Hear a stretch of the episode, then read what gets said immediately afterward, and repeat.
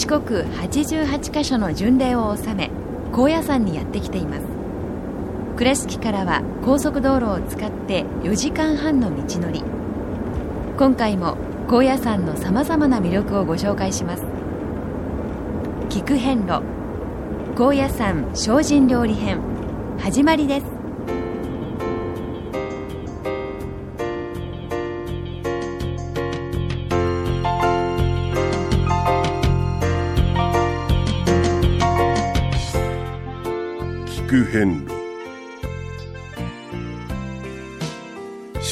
88カ所をお坊さんの先立ちのもと一つずつお送りする番組です。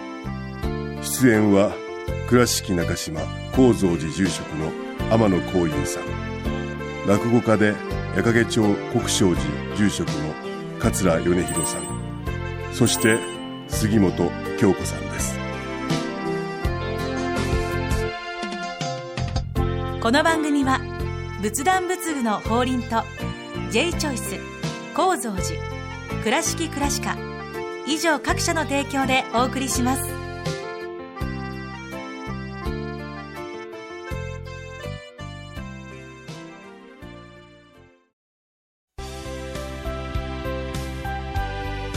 仏壇の法輪は井上の法要事業部として仏壇墓地墓石ギフト商品すべてを取り揃え豊富な品揃えでお客様にご奉仕いたします。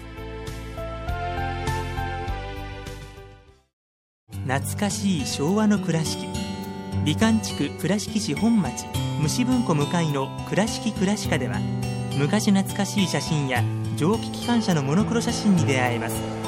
オリジナル絵はがきも各種品揃え。手紙を書くこともできる「倉敷倉歯科」でゆったりお過ごしください。高蔵寺は七のつく日がご縁日。住職の仏様のお話には生きるヒントがあふれています。第2第4土曜日には子ども寺小屋も開校中。お薬師様がご本尊のお寺。倉敷中島・高蔵寺へぜひお参りください。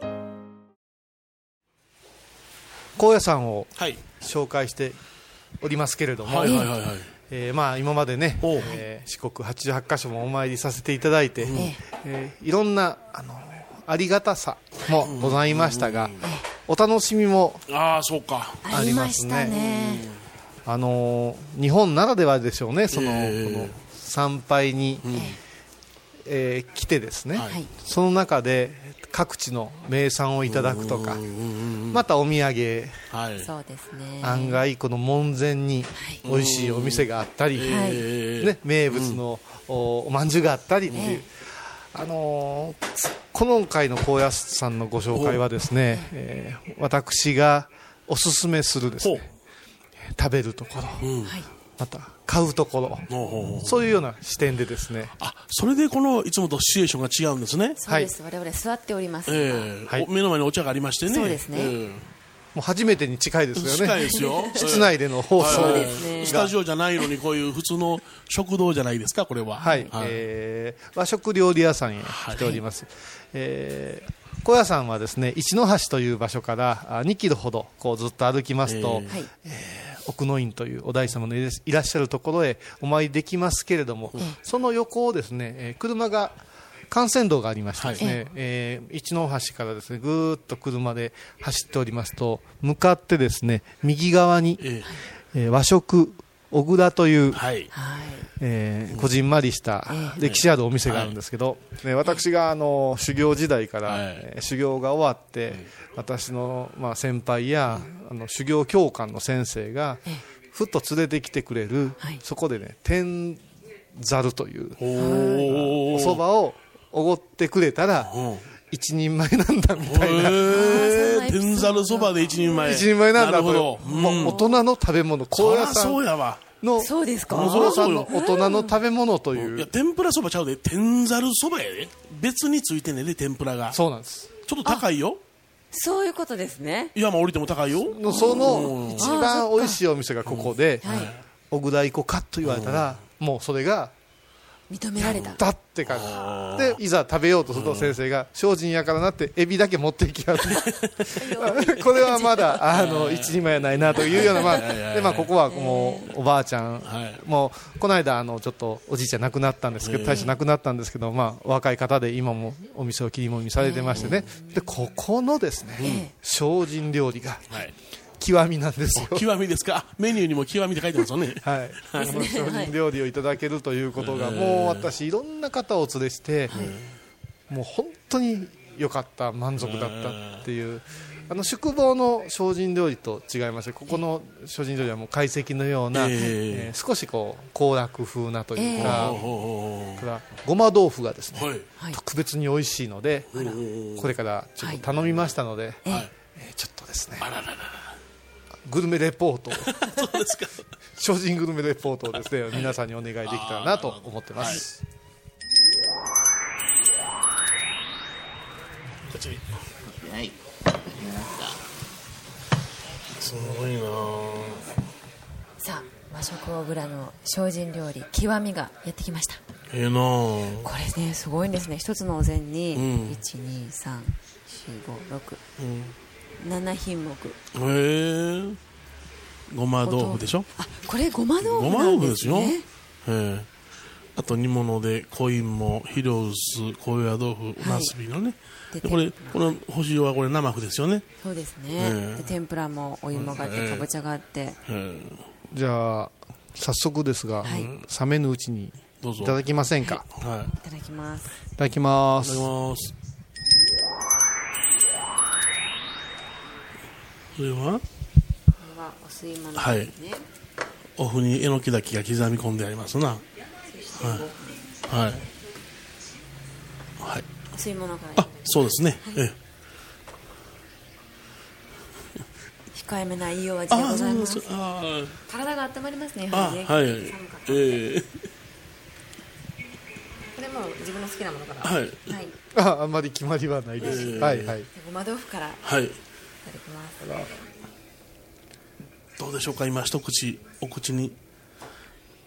クリーミーなんです。クリーミーですか。クリーミーで。あ舌触りが滑らかで。あこの味にええ。取りつかれて、あはい。お土産で買って帰られると、はい。若干ちょっとイメージが、イメージがね、うん、やっぱり23日持つものになってますからね、はい、それはそれで美味しいんですけれども、ええ。ーともう本当に生のごま豆腐、もうこのお箸をはい。お豆腐にこう入れただけで、ええ。お箸に吸い付くようあなあこの滑らかさというか吸着力っていう吸着力。ありますね。はい。でごまの味が控えめです。そうなんですよ、あのーもう一つは特徴として、白いことを良しとしているところがあって今でこそ少しこう黒ごまの豆腐も出始めたんですけどあの他の、あのーお山のごま豆腐というとあの純白度は高めなんですね、ねはい、でこちらではあのーわさびでいただくことが多いですね。えはい。お出汁とねはい。わさびと、修行中のね、はい。タンパク源ですタンパクですね、えそもそもこの精進料理というのは、はい。基本に変えるとどういう定義づけをしたらいいんですか、きっちりとですね、はい。修行するためにえざわざわした気持ちをまず抑える部分があるんですよね、でまあ大体修行がこうなんて年配の方がすることはありませんで若く威勢のいい人たちがしますから、ええ。そういう意味でそのあの山の中ではい。取れるタンパクを中心としました、え。あものを取ってくるんですけれども、ええ。その中でえー清めるという作用が随分大事になりまして、ええ。こう肉等でこう、まあ、便秘になったりとか、はい。い、うことよりはですね野菜をいただくということで、はい。まあ、特に根菜って根物をよくいただくんですけども、血を清めるんですよね。はい。だからなんかはい質素なイメージがすごくあるんですけど、ええ。修行に入って実際にはい。お精進をいただくと、まあ、こんなに豪華じゃありませんよ、はい。はい。この中の一種類ですね。一汁一菜ですから、一種類ですね、ご飯ととご飯ごま豆腐だけとかですよ。までなんですね、そうですね、はい。あのもう朝は基本的にはおかゆと、えー例えば佃煮、はい。昆布、あ佃煮昆布、えーおたくあんが出てくることはないです、はい。たくあんの日、佃煮の日。そうですそうです。そうです、でお昼が大体こうお昼前に食べるんですけども、その時にはあの一品何かつきます、だから小倉がついたり、はい。天ぷらもそのいろんな種類はありませんで、はい。ししとうだけとか。はそういうふうな形でええ。でご飯も基本的におかわりは許されないです、はい、出されたものをもうあきちっといただくと。はい、で食べないかもう断食に入ると食べずにおって、えーその状態でしばし、えー待つんです。い。はい。食べ皆さんが食べてらっしゃるのを見ながら待つんです。はあ、これはまたね、ちょっと涙がちょちょぎ出る状態なんですけど。断食してるからそこの食食堂、直堂に入らないっていうことじゃないんですよ。そうですで、まあ、作法があります。ちゃんとはい拝んでいただきます、えで昼以降は基本的には食事はありません。それはその食欲を抑えることで、はい。欲がますます膨らむのか逆にその欲がこう衰退していくのかどんな気分なんですか？もうそれはその今までの生活のリズムによって現れ方が違うと言われてて、ええただこれを基本的にずっといただくということはどうもええ。私が後に感じたのはあの質素な倹約のためではなくて、体をきっちりしたリズムを元へ戻そうとする作用の方が大きくて、あのーこれ私あの後で学んだんですけど、インドの、ね、医医学に、あのアイルベーダーっていうのがそこもお肉はなるべくやめなさいって言うんですけど、特に牛のお肉はやめなさいって言うんです、で私もずっと肉なんで食べちゃダメなんだろうと思ってたら、牛というのはこう命を絶たれる瞬間に悲しい。思いを巡らすんですって、ええ。そうしたらその血液がすごく汚れるんですって、はい。それをいただくとマイナスの要素になって怒りっぽくなったり、ええ。体調を壊したりするから、ほどほどにしなさいということがあります、はい。でよく調べるとやっぱり中国からずっと渡ってきた教えがええ。日本のこのここまで来てるわけですから言ってることが結構似てるので、そういう意味で、はい。あの精進料理というのはお野菜を中心にええ。リズムを整えるということが深いんかなと、でもう一つ言わせてもらうとあと相手とお話をするときに嫌な思いをさせないというのがあります。と言いますと？ニンニクとかはい。ネギとか匂いが。そういうもので、ねはい。まあ、精がつくからという説もありますけども、口の中でいっぺん食べたら残りますよね、はい。のお話をするということは嫌な思いをさせてるかも。それを仏様にご神言として、お経としてお唱えするのはどういうことでしょうかと考えた時にはじゃあやめときましょうみたいなだから初めて。ご仏前にあの亡き方のご供養でお膳を作られる時に彩りでつい癖でこうパッと、あの朝月とか、ええ。ああいうものを振りますけども、ねはい。あれはニラとか振っちゃダメで置いといて、するんだったら三つ葉とか。はい。そういう青いものをすっと彩りでするんだっていうことを覚えておかれるとい。いかもわかりませんね、さあさあはい。ぜひあの温かいうちにはい。食べましょう、はい聞く変路倉敷からお車でお遍路に向かうあなた。車の調子は万全ですか？水島北緑町の J チョイスはあなたの愛車を真心込めて整備点検いたします。安心の車で安全運転。交通安全道中安全はお大師様と J チョイスの願いです。仏壇の法輪は井上の法要事業部として仏壇墓地墓石ギフト商品すべてを取り揃え豊富な品揃えでお客様にご奉仕いたします。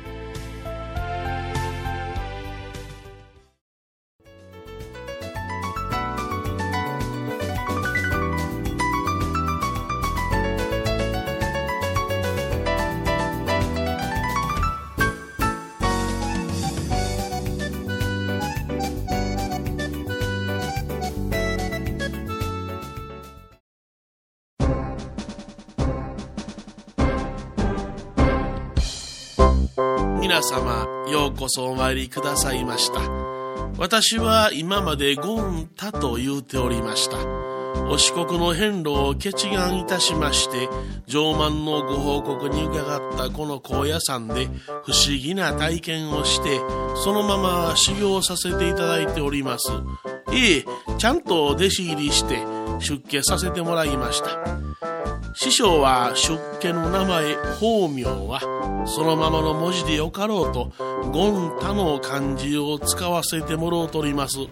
読み方がちょっと違いまんね太いという字がたやなしにたいと読むそうでゴンタイと名乗らせていただいております。実家のおかんも喜んでくれましてなやっと親孝行ができるんやないかなと思うとります。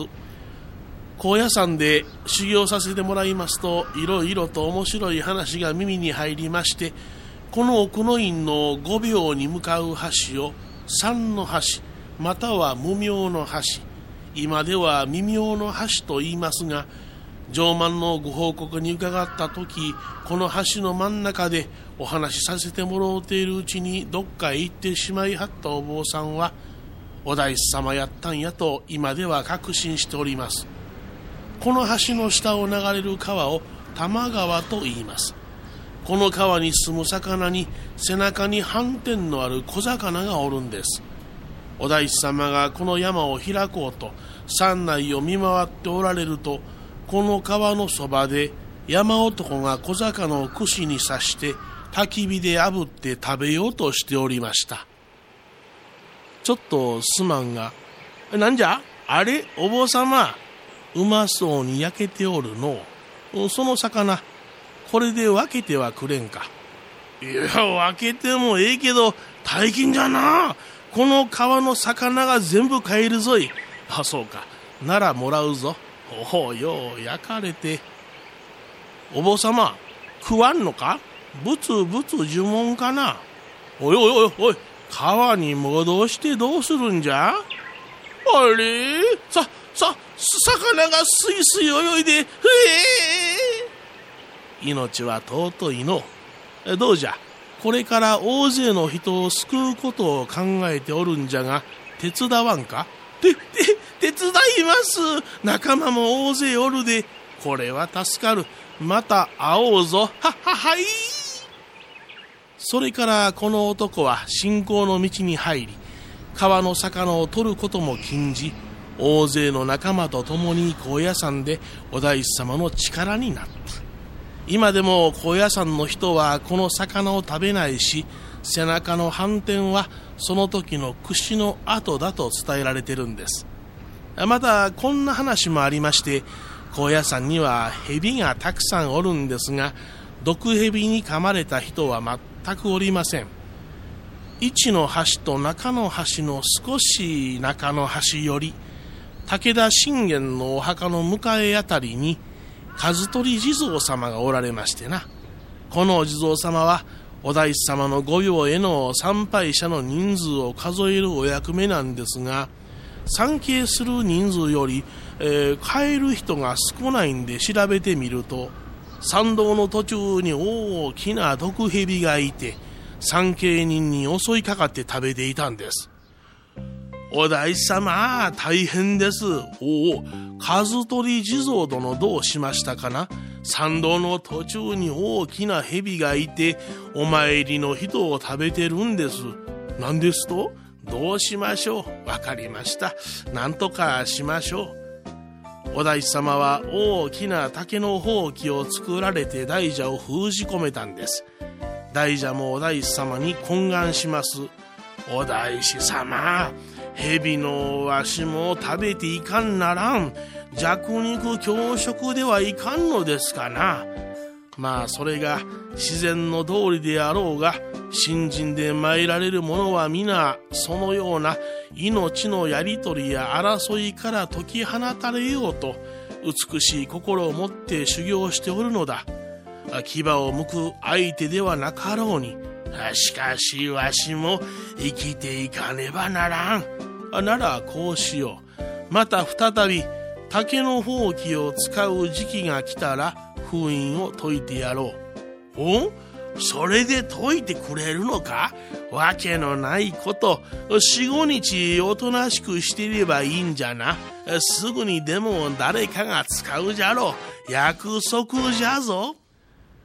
それ以来高野山では町の人に至るまで竹のほうきを使わなくなり、黒文字の枝で作ったほうきを使うようになったんです。高野山では今も毒蛇の姿は見ないと言われます。お大師様に封印されたまま竹ぼうきが使われるのを待っているようですよ。約束約束。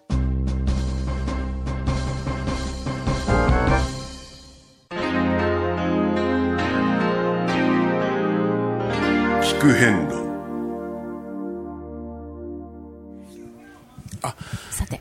杉本さん、はい。綺麗にお食べになられて。ありがとうございます、ねえ。結構あのボリュームがありましたね、はいはいはい。精進料理を舐めたらいかんぜよ。ほんとちょっと舐めてました。あ そうですか。はい。やでもあの最初にあの、はい。い、ただいたごま豆腐も、はい。い、ろいろな品をいただいてまた戻ってくるとほうほうほう。お味が一段とうんいいお味引き立ってました。であのこういった精進料理みたいに、はい。い、ろいろなこう小皿があると、ええ食べる順番を考えるっていうのもすごく頭を使いますね、はいはいはいまあ基本的に好きなものから食べられたらいいんでしょうけれども、はい。薄味のものから食べるっていうのがいいみたいですけどね。そうですよね、ええ。やっぱりねそれぞれのお味がわかると思います、はい。はい。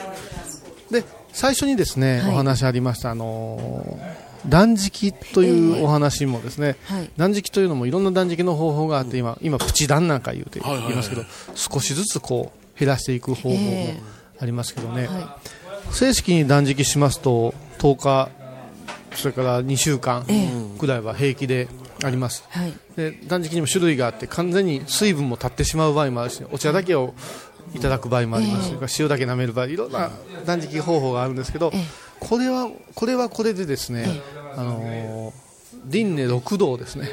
はい。地獄道ガキ道、はい。畜生道それから修羅道、はい。人天道というこうその6つをですね私たちがさまよってるとはい。解きまして、そこからこう下脱するためにえ仏さんの修行をするんですけど、えはい。このね地獄やガキ道に落ちた記憶はないでしょ、はい。どんな場所やったかいうのは分かんないですけど、ええ。それを断食をしていくことで気づくというような意味もあるみたいです。は例えばもう最初はあはい。お腹空いてお腹空いてはい。お腹空いてもう何見てもかじりつきたい、えいつ言い訳して逃げてやろうか。これがまあ地獄ですわ、え。今度はですねはあ水だけは飲める。えはい。よし水だけ飲もうと思った。らこの生臭くて、はい。お水のこう味というか、はい。匂いが気になってウェーっとなるんですよ。はい。で今度それを通り越すとねん何でももう今度はがっつきたくなるはい。落ちてるものでも、えこのが畜生犬畜生言いますから、そういう世界かもそれ通り越したらですね今度は腹が立って腹が立って。だってでしょうね。これも個人差差あるんですけど、この段階は断食かご飯をやめるとみんな通るんですって、でずーっと行くのがこの六道の最初言った地獄ガキ畜生、修羅人天っていう順番に起こってる、それを味わうんじゃないかというようなことを説いてくださる方もいましたね。面白いこれは。ほんなら最後断食を終えて、ええ。思い湯とかいただいてほっとして、はい。そしてぐっとした味を味わって喜びを感じるような、そこまでいくわけですよね。でふと言う、はい何こんな無茶してるんやろ。う でもやってよかったな。これがあったからその無茶やったなということにも気づけるって。これはお釈迦様が、あの父がゆというてスジャータという娘さんから苦行の後にはい。いただいた心境かもわからんけど、まあ、そういうことでそのやるということよりその時に感じることをどう分析するかいうようなことが大事なんかも分かりませんね。聞く変路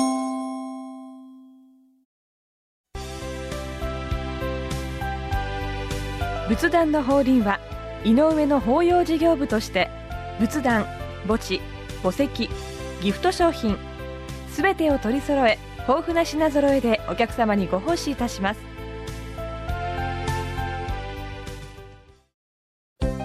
聞く遍路の最新情報や出演者のブログを見ることができるウェブサイト聞く遍路 .com 番組をお聞きになった後でホームページをちょっと覗いてみてください。音で紹介した内容を写真でご確認いただけます。まずは「聞く編ロ」とひらがなで検索。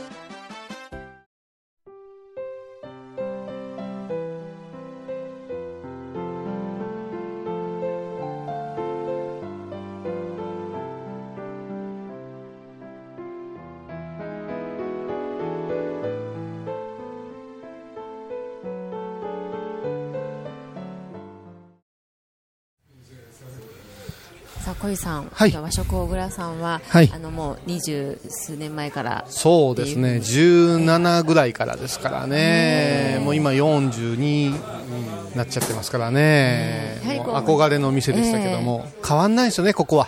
変わらないこ同じなんですよ、え同じ温かさで同じ急須で、同じ濃さのお茶が出てきて、ようこしって、はい迷惑かけてないかいう声から始まるんですけど、そのおばあちゃんも今伺ったら91になったって言うんですよ。えー。お元気でまたね頑張ってらっしゃいますね。私自身こう8年ぐらいこの高野山お世話になりましたからなんかもう久しぶりに高野山来てもここへ顔を出さんことには始まらない、ここでお食事いただいてお土産渡してそれからお大様にお手くるわたちゃんと報告しておいでよ言うて。でそこからその仕事が始まるので、ええ。そういう意味ではですねすごく懐かしいしありがたい場所です。でどの方が来てもええ。皆様方をそういうふうに迎えてくださいますので、ぜひねあの、はい。ゆったりとした気持ちで、ええ。ちょっとゆっくりしてお食事を楽しむ味わういただくという気持ちで、ええ。ここいらしたらどうかなと思います。あ奥の院一の橋の、あ沿いのですね和食小倉というお店でございました。はい、えー、随分このお店も。賑やかにね。そうですね、はい。お客さんが増えてきましたね。実はちょっとお昼早めに入ってたんですけども、ええ。ー正午近づいてみたらもう今本当にお遍路の方々もはい。出てきて賑やか。皆さん精進定食注文されてましたよ。あそうですか、はいあのまあそういうふうなあの皆さんがね、えあの行こう場所でございますけれども私たちはそろそろですね、はい。えー席を立って、えー次のお客さんをお迎えしたいと思います、えー次回もですね、えーまた違った聞く遍路の角度からあ高野山を楽しんでいただくそういうご紹介をしていきたいと思いますのでお楽しみください。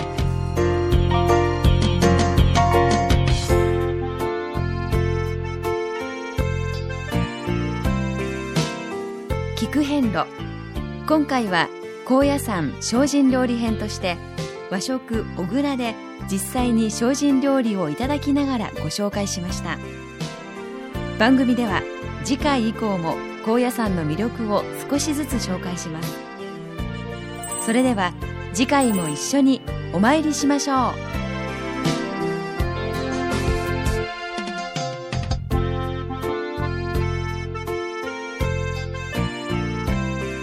この番組は仏壇仏具の法輪と J チョイス構造寺倉敷倉敷科以上各社の提供でお送りしました。